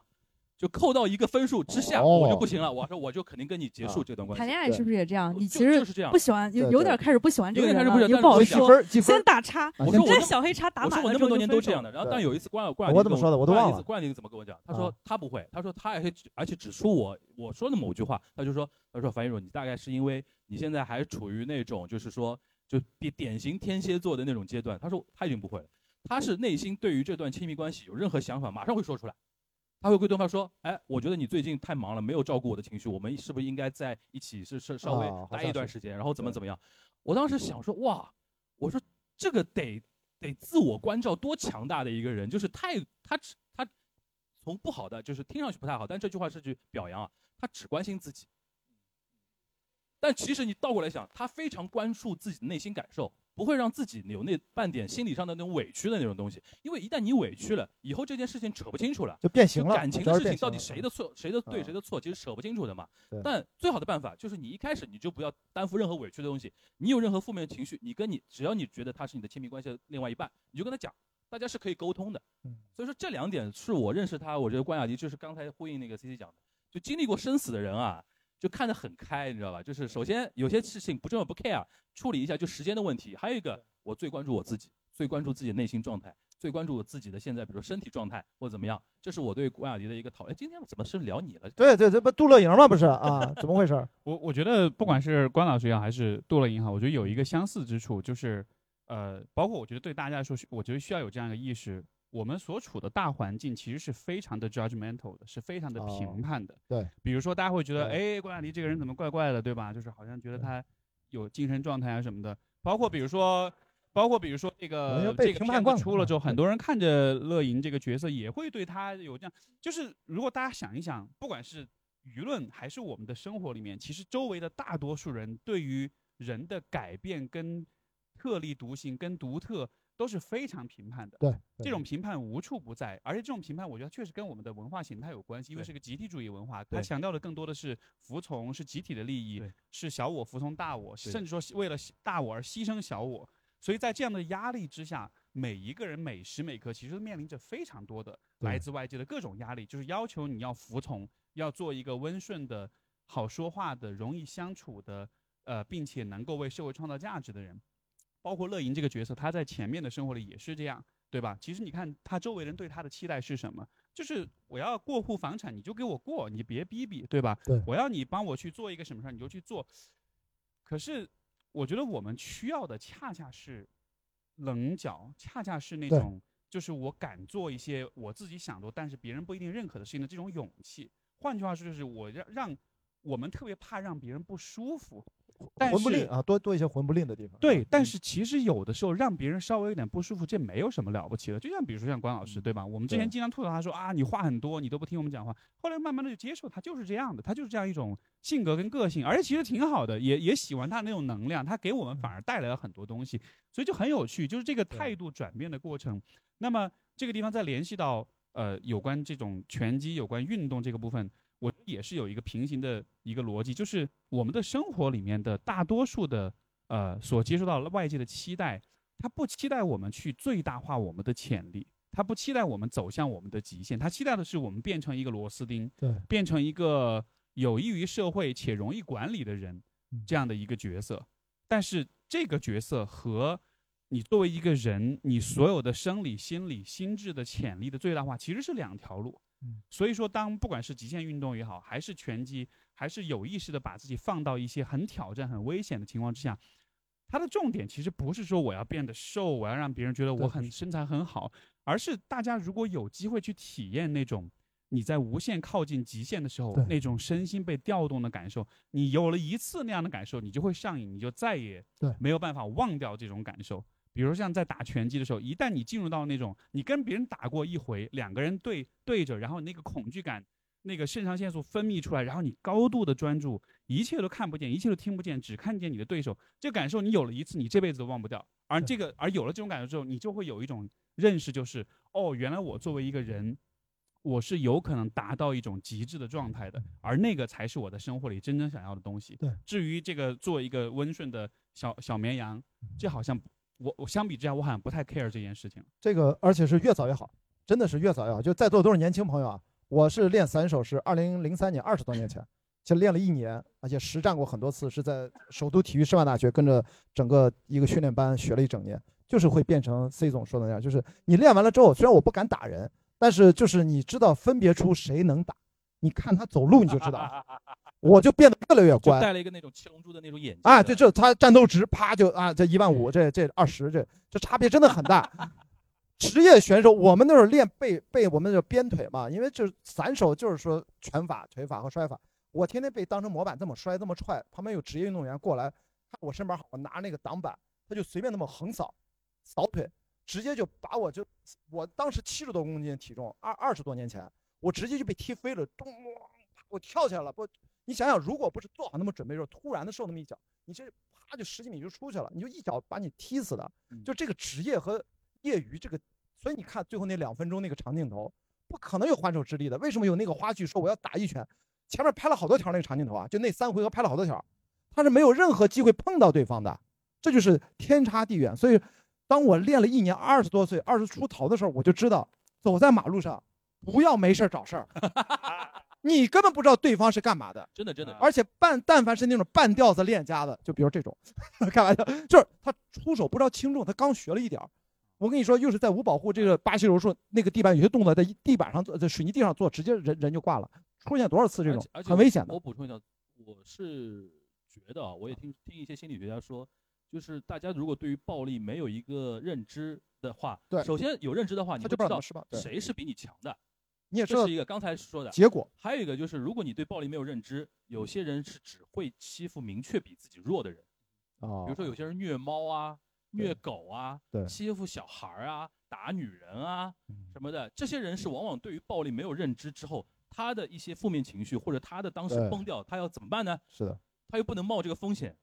他只能是欺负他眼里明确的，非常比他弱小的那些人。对对，你说这个事情，我刚跟他在一起的时候，因为他他那个时候练八柔嘛，我就说，我靠，那你在街上八柔是巴西柔术的意思，巴西柔柔术术，对，八然后柔听上去比较那个，就是比柔啊浪浪漫一点的八柔啊，八柔。然后我说你要嗯街上就跟人什么的，然后他说他不会轻易出手的，因为、哦、挺费钱，对，要赔钱。呃，不就赔钱挺重的。然后我那个对时候就建立了一个认知，包括后来我觉得跟善良有一些概念是一脉相通的，对就是善良不是说我对人很好，我不想伤害你，而是我有一把刀，但是我选择收起来，哦，就是我选择不伤害你。然后我自己练了拳以后也是，就其实我对这个东西的感觉会越来越明显。我刚练拳的时候就说，我想了一下很多运动，拳击好像是唯一一个，你在拳台上你不打对方，你是不尊重对方。但是这个前提是在非常尊重的基础上，我觉得这个逻辑非常有意思。如果我们在生活中，你跟人撞了一下，或者说你跟你同事因为有什么工作问题发生冲突，他不仅骂你，还这样推了你一下来打你一下，这个完全就是大事儿了吧？但是在拳台上，你不揍对方，你是在看不起我，你不尊重我，对吧？然后这个逻辑就非常有意思，怎么样去理解冲突和尊重的关系？我觉得这个是拳击教给我非常新的思考。这个确实跟呃暴力、和平、善恶的这种认知，因为我们其实还是处在一种单纯的理解里面，就是善就是从来不做坏事，然后和平就是从来不去攻击任何的人。但实际上，呃，我一直都就就你刚才说这个观点，像我以前翻译那书，Jordan Peterson 他也说过类似的话，他就说一个人的獠牙越是锋利，他用到他的这个概率其实就会越低，就是因为你知道这意味着什么，你知道对，你知道后果是什么，以及你知道怎么去用一种合理的方式去去管理、去驯服。驯服、去把握你的内心的那个，不管是阴暗面也好，是那个攻击性也好，这个部分其实在我们的环境里反而是大家是用一种很单纯的方式，就躲哦就就是，绕开它，就是完全绕开，它，对，不可以去想对的，对。但是问题就是这是人的本性啊，其实是本性，对，因为我们就之前在讲，就说我们都是我们都是种族灭绝的呃种族屠杀的后代，因为尼安德特人是被我们干掉的，对，我们对吧？智人把智人对啊别人都干掉了，就是我们的祖先是灭了另外一支的人类的，所以这种暴力性的这种基因、这种攻击性，不管是从基因的层面，包括从心理层面，它就是客观存在一个事实。所以说，你得认识你自己，你得把自己的力量调动到最大化。你需要看见你有这个部分，且这个部分它不光，只要你运用得当，它不光不会伤害你或者别人，它甚至可以变成你的一种非常强大的动力。嗯，所以这个像拳击运动，它其实就是通，就是就是利用了这一点。嗯，它把你的攻击性转化成了对这个技术，包括对自己身体的一种非常专注的训练。嗯对，行。那说到现在啊，啊，我我我大家对于拳击应该已经是差不多光听已经听够了，对吧？对对对对对到对，到到观赏的那种啊哎，我最后是不补充，我不最后补充一个点啊，哎就是因为这个片子还是关于那个主人公有一个心理转变哈。我们嗯刚刚说了很多攻击性拳击的事情，然后我觉得有个很重要的点，呃，那个赢一次我自己不喜欢，是因为我不说没有那么喜欢，就是我觉得是赢这个概念还是会有点外部视角、输赢比较。啊对，哦，就是我自己哦觉得它太窄了，就是没有那么包含到不不管是我刚刚说拳击的这种训练的一个循序渐进的一个阶段，还是说自己就是如果让我说的话，我会觉得是慢慢的去做自己吧。对对，我们刚刚说的攻击性，也不是说我说的攻击性，不是说攻击，不是说你真的在生活中你一定会揍人，对吧？你跟今天跟陌生人发生冲突，或者说你今天跟你的爱人发生了一些摩擦，就是你的那个攻击性是什么去理解。然后，但是所有的一切的指征，其实最后指向的就还是自己。我来之前听姥姥讲了一个播客里面特别小的故事，呃，姥姥是一个主播啊，一个主播，一个主播，不是我姥姥啊啊。就我讲一个非常小的例子啊，特别小的一个小例子，她特别不喜欢小孩子，她特别烦小孩子。然后完了之后呢，她跟她闺蜜见面，她就没有办法去，她觉得不关心人家孩子又不好意思，但是她其实又没有办法不喜欢小孩儿。然后完了之后，她就跟她闺蜜一直聊闺蜜的事儿，然后她觉得最开始也不好意思，但是后来反正就这么做了。结果后来发现人家对方妈妈很感谢她，说谢谢你关注了我这个人，就是我当妈了以后啊很久都没有。很久都没有有人来关注我作为一个人，我想做什么，所有的人来看望，就是呀，这孩儿就是长高了，都可爱啥对对对，啥啥的。中国人传统社会一旦对对方带个小孩出来，所有的话题都在小孩身嗯上。嗯，所以这个瞬间的点是，他说如果那个时候他没有很诚实的去做自己，其实看上去是像一个攻击哦。你今天你今天去看望人家，人家生了孩子，然后你压根儿看都不想看，然后完了挺攻击的。其实你懂那个点吗？但是实际上你诚实的做自己，他呈现出来的姿态，可能反而会让对方不觉得那是攻击，他觉得啊，我终于被人看见了。所以我觉得不用单纯的攻击性，只是其中的一个维度。我觉得这个片子更多的说那个赢一次也好，还是很多的亲密关系也好，我觉得更多的还是去发展自我的那个过程当中，去激起自己的生命效能，去拓宽自己的边界，去尝试用自己的生命力去重新燃起自己对生活的那个激情。不管那个结果是什么，但是在这个做的过程当中，你的整个效能感就已经提升了。我觉得是这个东西。嗯，我就差不多吧。对对对，这个我们这开放一个那个几个互动的一个时间啊，因为就是大家如果对于这个电影也好，对于那个搏击也好，拳击也好，甚至对于我们那个呃台上四位嘉宾，如果有什么想交流的内容啊，因为来来过很多次的人都不用我再去介绍我们的环节了，好吧？对，那我们就直接举手吧，好吧？那好，这位来给那个女生，我就把抽的奖拿过来。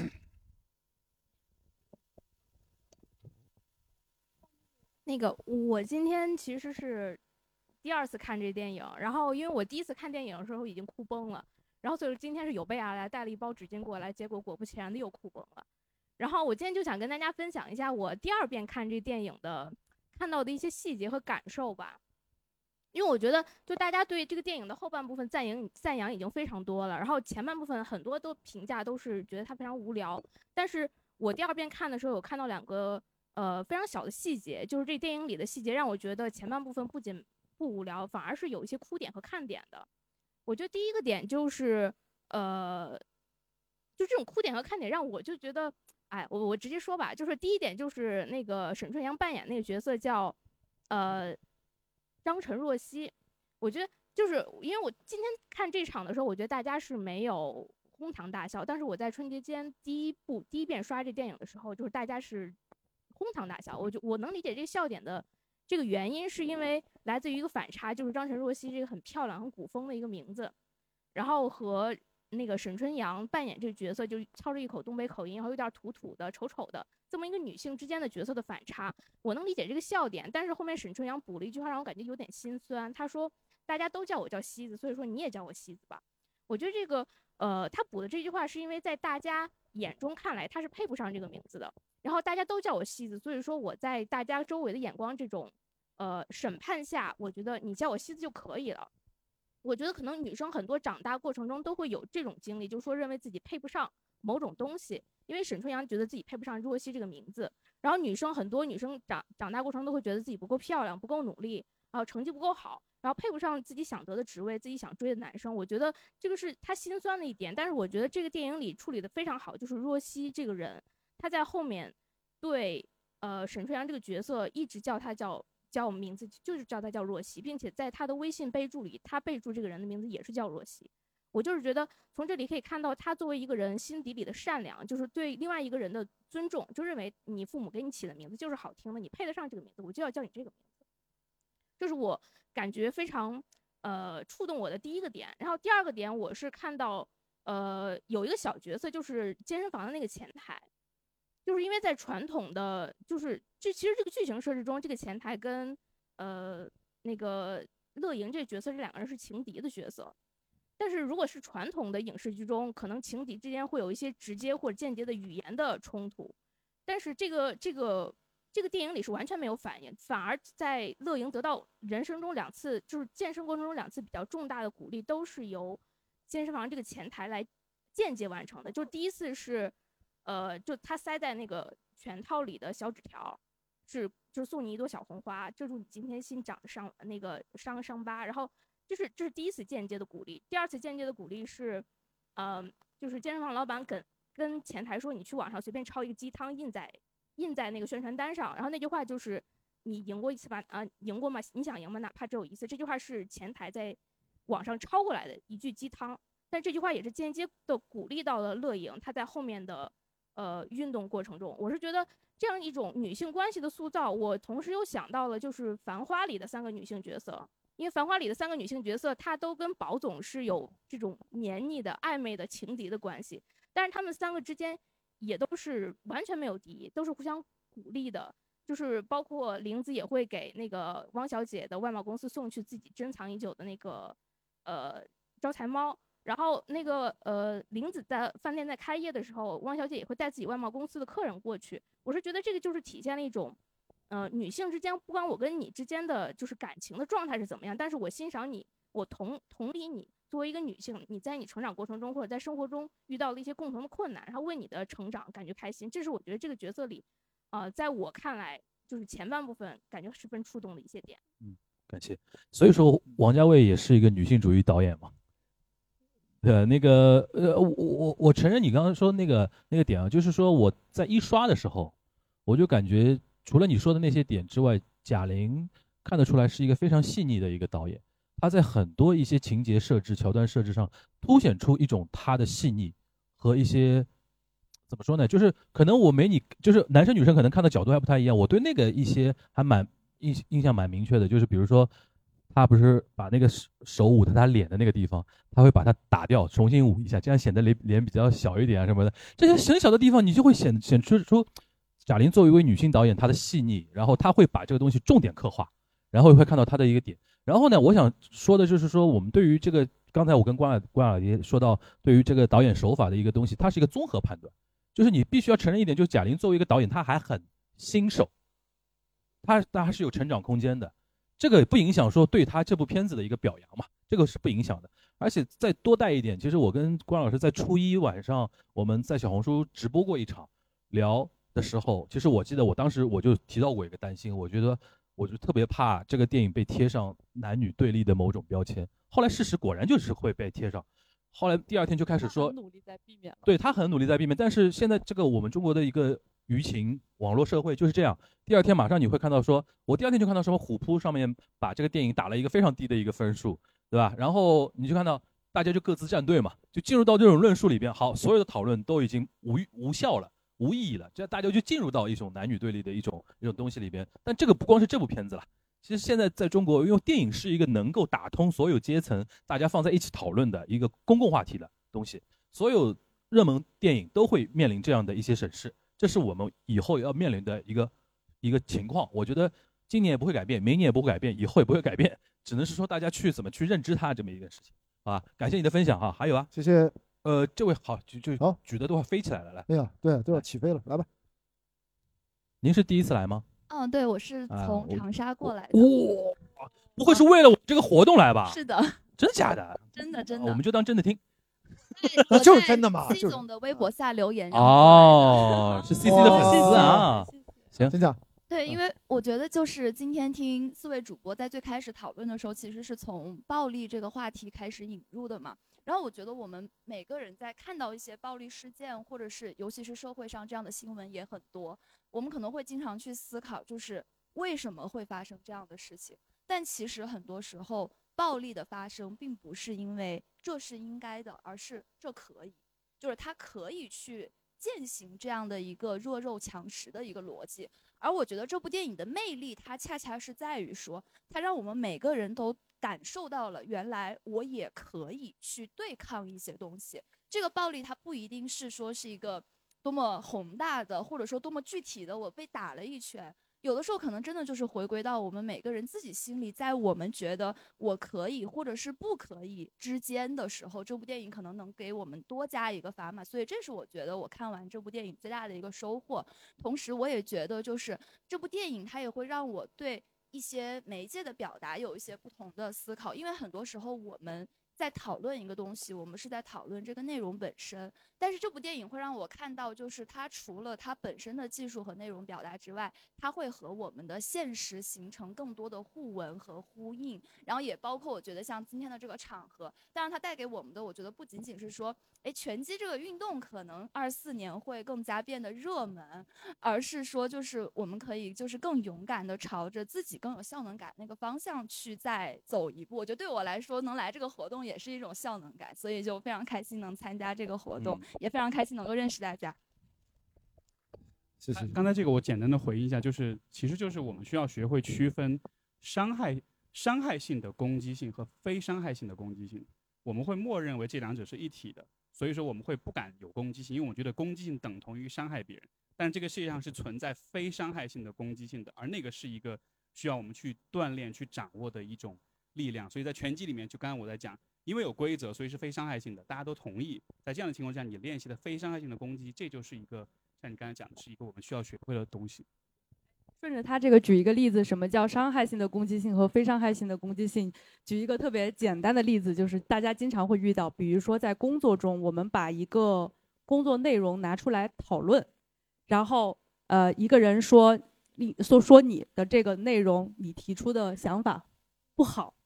这个时候很多人一部分的人会归结说他只是在说我的想法不好，但是一部分人会觉得他在说我不好。这是两回事。对事不对人，对人不对事。对，但是其实这个就是你会觉得他在攻击你，但其实可有一种可能是他在说这个想法，他并没有攻击你，但可能攻击的是这个想法，或者说这个内容有不合适的地方。就是，就接着刚刚 Steve 这个说法，我举个例子，这样大家可能感受会更清楚一点。嗯，来往后面一点吧，这位男生。哦，看到了，看到了。刚才打拳的那位，发型很酷啊，对，发型是吧？营销全部都回头看发型，马上就看到了，嗯，这发型是很酷。哎，再见。啊，哈哈哈！哎呦，啊，看清了。您是第一次来我们活动吗？哦，我来了几次了，啊，来几次？不是这个发型。啊，对，应该 这个发型比较新鲜一点啊。二四年新发型。啊，然后那个这个电影就是感受，呃，有三个点吧。然后那个，第一个就是我有我昨天跟我女朋友一起看了《百元之恋》，有特地做了一下预备，然后一起来。这是我们第一次看那个《热辣滚烫》，然后我们就是刚刚看完以后，我们也聊了一下。第一个直观感受，我们两个个人的感受，就是比《百元之恋》更好。嗯啊，我们两个感受是这样子。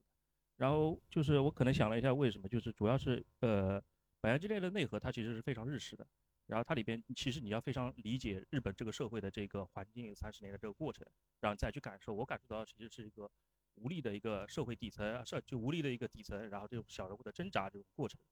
然后这个更像一个，其实更直观的就是一个励志片。然后它给我的这种冲击感更强。当然，主要还是贾玲这个过程吧，就是的确很厉害，非常非常厉害。就是，然后在来之前啊，就是实话实说。就是我们两个第没有，就是过年期间没有看嘛，然后网上有很多评论，然后我们都心里面会有这种感受，就是大概率呢，有可能呢，的确是个烂片。然后我们带着一些批判的精神，就是看了一下原著，然后再过来看一下，批判的精神过来想看一下，然后没想到现在是被冲击到了啊，是自我批判了啊，对，可以，对对，然后这个感受的确是非常非常不一样啊，我觉得冲击力是非常强的。然后第二个点就是说到电影的内核这部分。就是我的我个人的感受是非常强的，因为我可能也经历过一些这样的一个过程，然后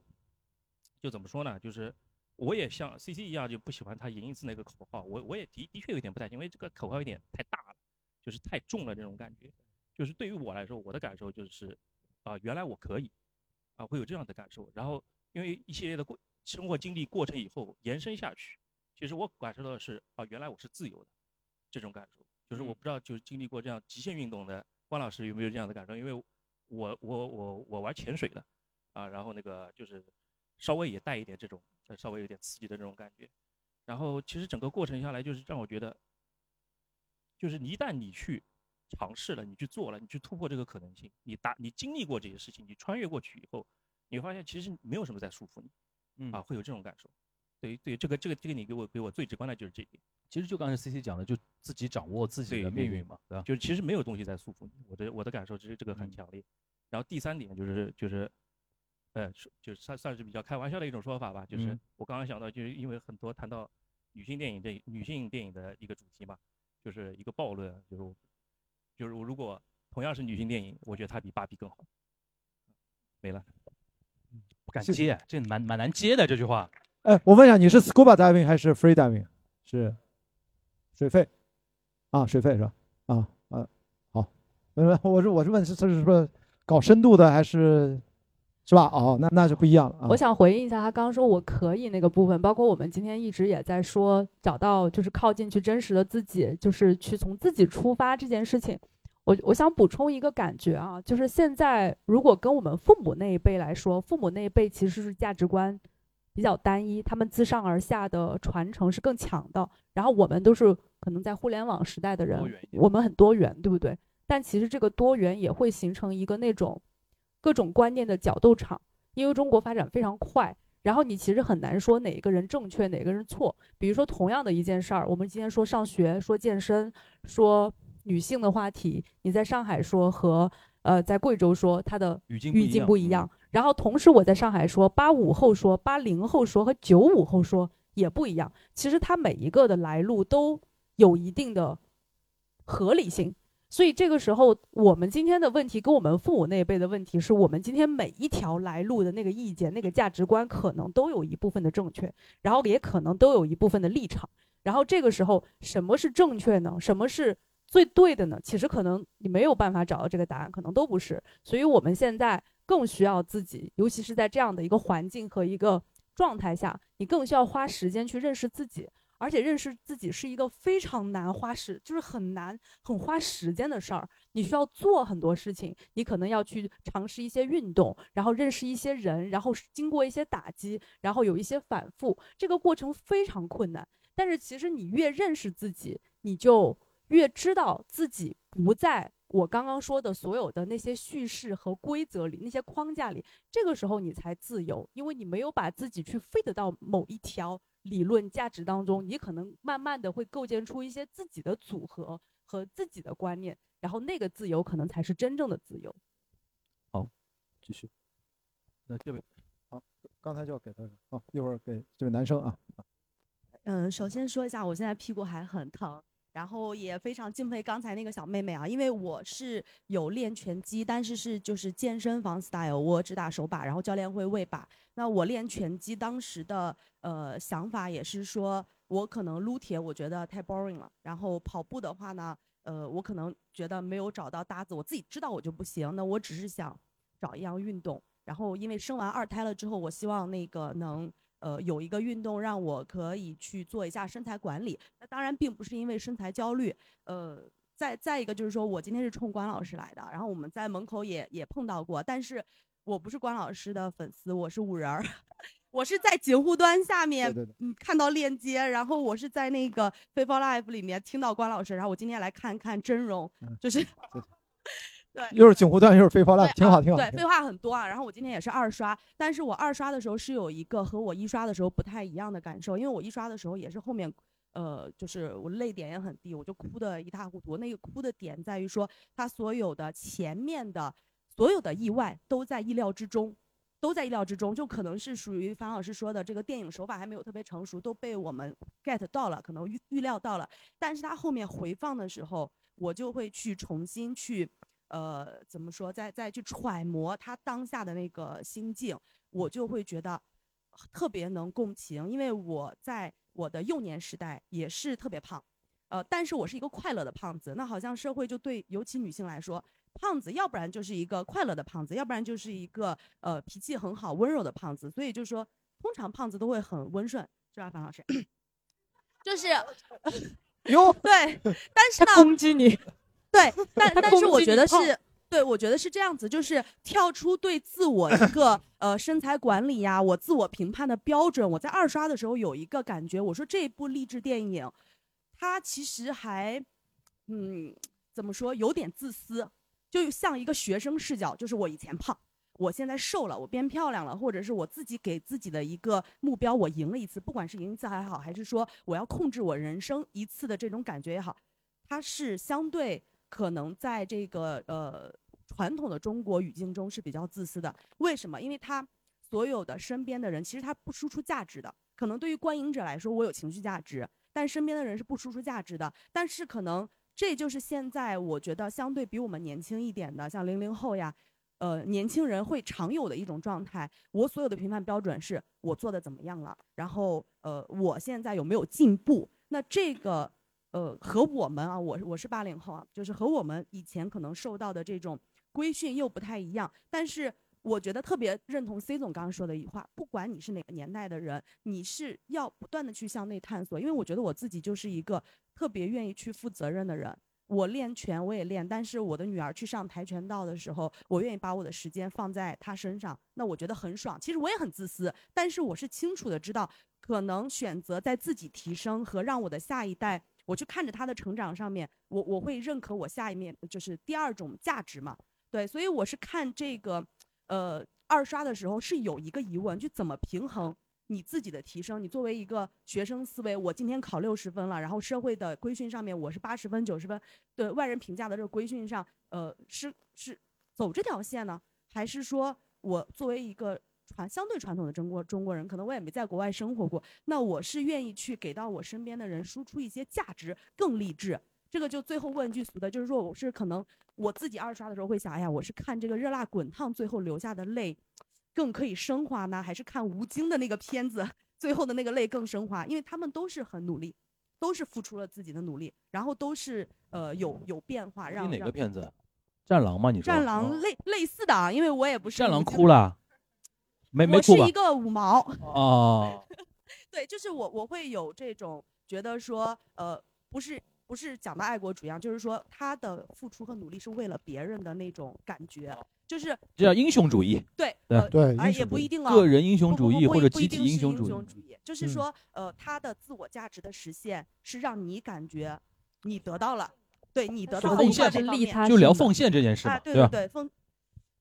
说吧，就这个是个疑问。你为什么老是一方面承认自己五毛，一方面不愿意陷入这种叙事里边呢？对吧？呃我我现在说的是我自己也在思考这个问嗯题，就并没有说我有一个观点，因为我二嗯刷的时候突然有这个感觉。那你就是说进步了。是的，谢谢。嗯，来抓紧时间给给刚才我们还我们再开放两个好吧？对再来，再开放两个。这这个男生来，啊，男生怎么打拳不积极？那提问很积极的。嗯，永远在质疑大家的。来，请讲。呃，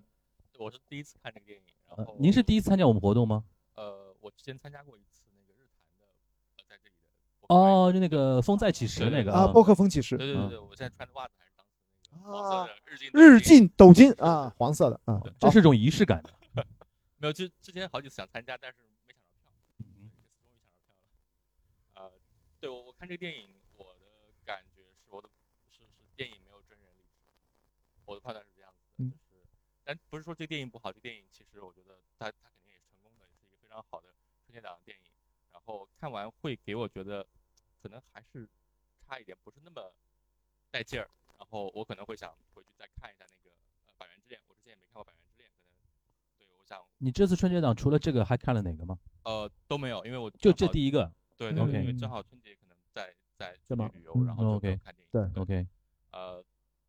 对，然后刚刚就是会让我觉得这个电影偏鸡汤一些，但不是说鸡汤不好，鸡汤本来也是一个很好的词儿，只是现在被大家污名化。嗯。然后我看来进了进来之后，第一眼关注到那个电影海报上面写的那个英文 Y O L O，对。然后呃 You only live once 对对，我查了一下，嗯。哦，原来是这个意思，然后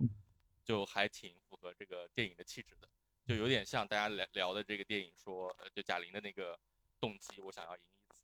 那我为什么觉得这是碗鸡汤一喝，还真的是碗，对？就觉得说这个就是这个动机，我要赢一次带来的转变，可能在我看来还是不够强烈。然后嗯我我会觉得说，对，这不是一个呃特别能让我励志到的电影，但是一个不错的可以在电影院里面欣赏的一个过年的合家欢电影，我觉得是不错的。那我为什么觉得说真人比电影更励志呢？其实可能贾玲本身的这个经历是更让人觉得励志的。对，对她这个去年的呃之前的那个《你好，李焕英》，包括今年这次也就是大家说她赢了两次。那包括说这个其实电影里面比较呃那个那个他工作那个烤串店呃烤鱼店叫大碗娱乐，这就是贾贾玲自己创的这个他的他的公司啊品牌对，包括里面的很多艺人应该也都是大碗娱乐的艺人。呃，对，所以他从呃，可能最早我看我们看到贾玲应该是讲相声，他好像是冯巩的冯巩的学生，对，贾玲、白凯南，白凯南对当时有上春晚，然后呃，从从那里开始慢慢从一个到春晚的女神女汉子，到大家说她把未来这个喜剧路断掉了，然后开始成为一个导演，我觉得这本身就是一个很励志的过程，很励志的故事。包括说最近的几部电影，这韩寒的《飞驰人生二》，那也是今年春节档的第二名。然后韩寒从年少成名的一个作家，然后到后面成为赛车手，然后到这中间他还写过一个就韩三篇，那那三篇文章可能现在大家大部分人不是不怎么知道那个文章。到现在，大家可能更多的人认知是韩寒作为一个成功的导演，在在在一直在出电影，包括说呃这个大鹏，大鹏呃近期的这个年会呃年会然后那个是大鹏主演，主演对，对是我在呃大鹏呃年年会不能停，我没有进电影院看，我最近上流媒体之后在微上看，然后有很多弹幕，弹幕就大家都认为这是大鹏拍的电影，但其实是大鹏主演，然后那个导演叫董润年年对，我们关老师的好兄弟，对，大鹏本人叫董成鹏，可能两个人名字有点类似，然后但大鹏本身自己的电影作品也不错，就是您是就是春节档就看了这一个，然后现在是试图跟我们来评述春节档的意思吗？还是什么意思？就就就还是回到我这个观点，我觉得嗯这个真人比电影更励志啊然后啊啊啊嗯包括说这个电影里面出现的这个李雪琴，那李雪琴这个呃从就北大毕业之后，然后去读书，然后成为网红，然后后来讲脱口秀，然后现在又成为大家看在很多电影当中看到的一个人物。嗯，那我觉得对，你就觉得这些人比这个他们拍出来的作品要更励志一些？对我我可能对这些我 get 到了故事人更嗯感兴趣。OK，好，感谢。我觉得他说的有一个点的那个励志啊，就是有点敢要敢不要。就现在大家都是我要我要我还要要房要车要好老婆要好老公啊，就是好工作。就嗯他其实举的例子都是敢不要。今天有呃举手的这几位有第一次来我们活动的吗？哇，都第一次啊！那个那那那个我们要不一人两三句话吧，是吧？多多几个人就就大大家稍微体谅一下啊，呃一两三句话我就我。就快速问一个问题，就是那个我是想问 Steve 和那个 C 总，然后我记得 Steve 在你在你之前的博客里面有说今年要做一个和拳击相关的一个，我就想哎，这不是托儿，这不是托儿，就是我唯一今 天最好奇最好奇的一个哎，我们想放在最后讲的，想放在最后讲。我一我我一定要问问出来，然后好，对对，这是好，那个你往往边上传，这这位这个穿绿衣服这位来一起问掉。呃，这是我第一次参加这个哎，活动你好啊，你是怎么知道我们活动的？呃，锦湖端。哦，是我 是我听友啊。是是是，但正好那个这次是听到水象映画的时候，知道有这个活动，然后啊就马上就报名了。然后那个我想问一个问题啊，就是其实这是我跟我朋友一直在讨论一个问题，其实刚才就是说贾玲是一个女性喜喜剧创作者，然后其实我们在我之前听到王晶导演有一句话，就是他说周星驰后来为什么不创作喜剧了？是因为周星驰到了一定的年龄了，对如果他再做那种喜剧就的，可怜了，对，他会背得非非常的悲凉，悲凉就这种感受。所以我其实想跟呃几位探讨一下，就是就是这个呃，想听一下大家的一个看法吧。OK 就女性的喜剧创作者和男性的喜剧创作者，因为事实上之前有可能有一些 common sense 啊，就是说有一些那那个，比如说像美国的一些金金金凯瑞啊之类的，就是他们会有什么那个抑郁症之类的，对。嗯就是他，我我是想聊一下这个很有意思的一个话题就是男性和女性的创作喜剧创作者的命运，或者说是那个路径嘛。好，我记住了啊。然后把往再往边上传，我们再来两最后两位，好吧？我们一起到时候那个简单说两句简单说完。呃，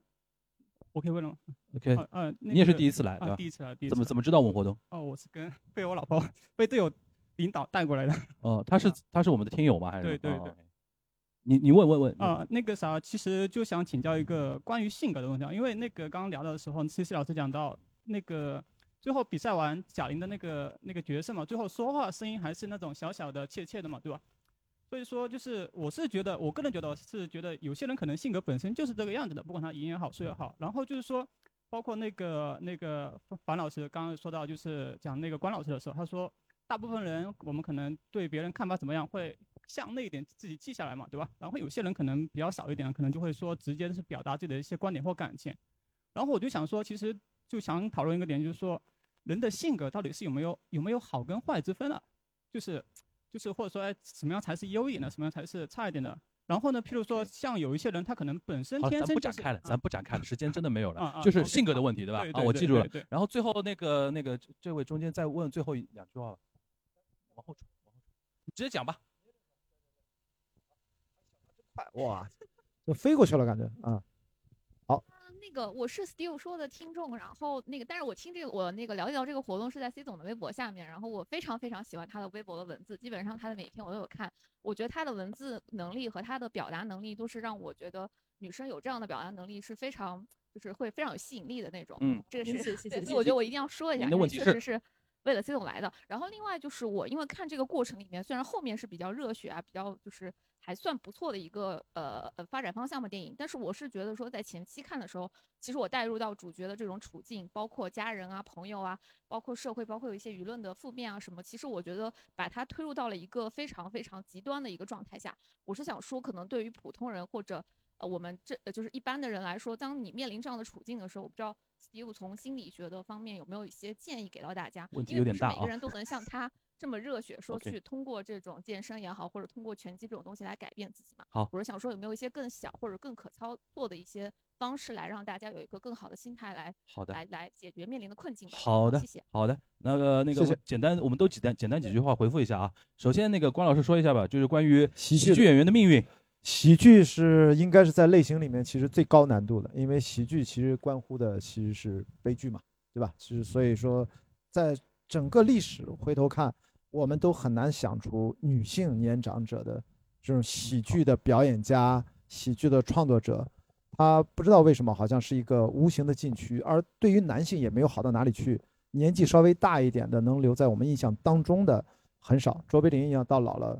呃，凡尔杜先生啊等等，他也没拍几部，所以我觉得这个可能，我觉得有点是年轻人的特权。到老了去做喜剧，极有，比如说《我爱我家文星宇》，我们能记住几个荧幕形象，赶上了，他也是比较刻板的。所以我觉得这好像从我的角度，我暂时无解，我只能说很抱歉，这个嗯我也不知道该怎么回答。无解也是一种答案，暂时无解。对对，那个有两个问题，那个 Steve 可以一起一起一起说。还有后面那位女生的性格的问题，对，性格和那个自己能做什么，我觉得可以连连起来回答，就是没有好性格，没有我我觉得是没有好或者坏的性格，但是有发育不完整和发育成熟的性格。所以人活着怎么改善自己的，从就是我们不考虑环境的话，只是看自己，你可以做的事情就是去发展自己的人格，因为每一个人的人格像一个种子一样，在适宜的环境里会生根发芽，变成参天大树，所以需要有一个不断成长的过程。然后我觉得今天我们太多的依靠头脑、依靠阅读、依靠思考去发展自己的人格，但是就像拳击或者这个电影，包括关老师的经历一样，人格的发展在很大程度上是需要在实践当中肉体去发生的。所以说，C 总的这个事情就是为了实现这样一个目的，可以请你介哇绍一下吗？都哎，好，卖了那么大的一个关子，对好，C C 来说一下。来啊，我也先补充一下，就是我觉得性格没有绝对的好坏。然后，呃，我为什么说最后的那个地方有一些不自然，是因为我看过很多的摄影的项目，包括就是真正练完拳的人，他声音可能还是很细，但是他的姿态，比如说他的头颅会稍昂一点，然后他的肩膀会自然的舒展，这些都是非常实直接的一些身体证据，所以我会觉得有点怪。但从性格来说，我觉得一没有好坏，二我觉得是动态的。我觉得不是说一个人的性格，说我是一个呃木讷的人，他就 all the time 的木讷，就是其实我觉得人是很复杂的，他可能在自己的朋友面前，他不是。一一一直是那个状态，所以我觉得是有一个动态的关系。我觉得我们要做的是深刻的认识自己，去找到自己性格的每一面，然后合理的去调动它，或者说更加熟悉的去调动它，然后让自己是一个更加舒展、和谐的一个方式。我觉得这个是我对性格的理解。然后，呃，刚刚那个女生最后的那个说就很丧，然后咱们也不是电影主角，怎么样能够很快的去改变自己非常丧的状态？我觉得有个非常真实的，就是还是刚刚 Steve 提到身体，就是身体的那个方式啊，不管你是练拳、跑步、饮食健康、早睡早起，你掌控身体在前期应该能够掌控到百分之八十五的可能性。就是我们会忽略掉身体对我们的呃方式，就是比如说你的大脑分泌物、你的分泌物质，然后你的睡眠，包括你跟身边人的这种关系，其实跟你的身体关系很大。然后刚开始你非常丧的时候，比如说关老师当时离婚的时候还很丧，就很多东西别 cue 这事儿了没 就是没没有那个特别。好的方式的时候，大家不知道怎么办的时候，非常迷茫的时候，你先改善你的身体，不是说你要变成一个运动员那么激进，你先改善你的身体，试着理解你自己跟身体的关系，让它变得更健康，然后同时慢慢去掌控你的睡眠作息，去试着一下，你会发现非常非常的有用，前期会占到百分之八十多的一个占比，可能到后期更加走意识层面了，那个身体的。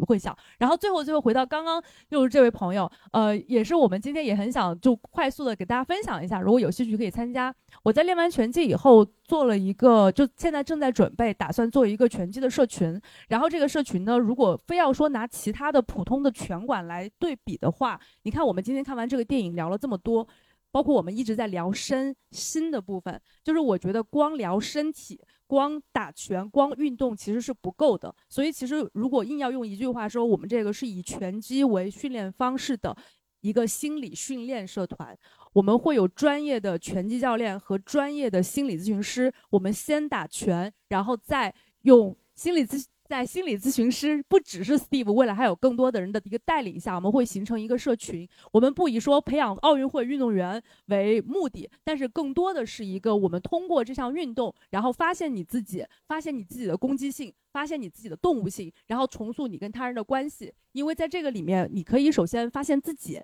我们跟身体的关系，这是第一；第二，你跟他人的关系，你跟对手的关系，你跟社群其他朋友的关系；第三个就是你跟你自己内心的关系。所以，呃，今天我们这个社群在准备之中，然后我们的地点现在上海在静安寺，可能很快就会。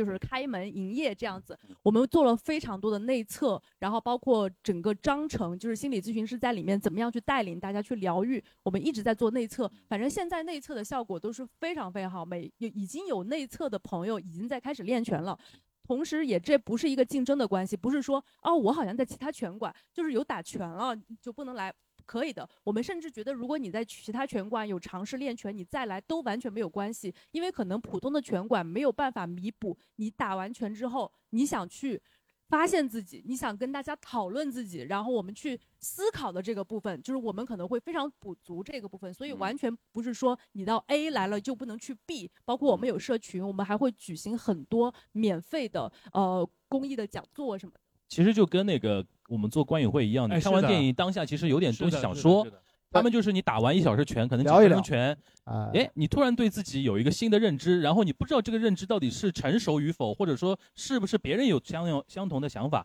这个时候有负责那个，比如说心理这一块的老师也好，同学也好，大家可以进行一个交流，就这么一个进去。因为就是其实拳击只是一个载体，你看我们今天围绕拳击聊了很多关于人的问题，关于攻击性，关于自我，关于这种表达，关于怎么对抗、尊重，有很多很多的。我们的这个项目其实其实蛮有野心的，我们想要去教会大家、训练大家很多很多的东西，但是只是以拳击作为载体，所以回头我们会在这个微信群里面，我们的公众号会加进来，大家可以加我们。那个他们后面因为二十分有那个还有点那个那个我们快速快快速啊，那个我们刚才那个群大家再看一下啊，我们那个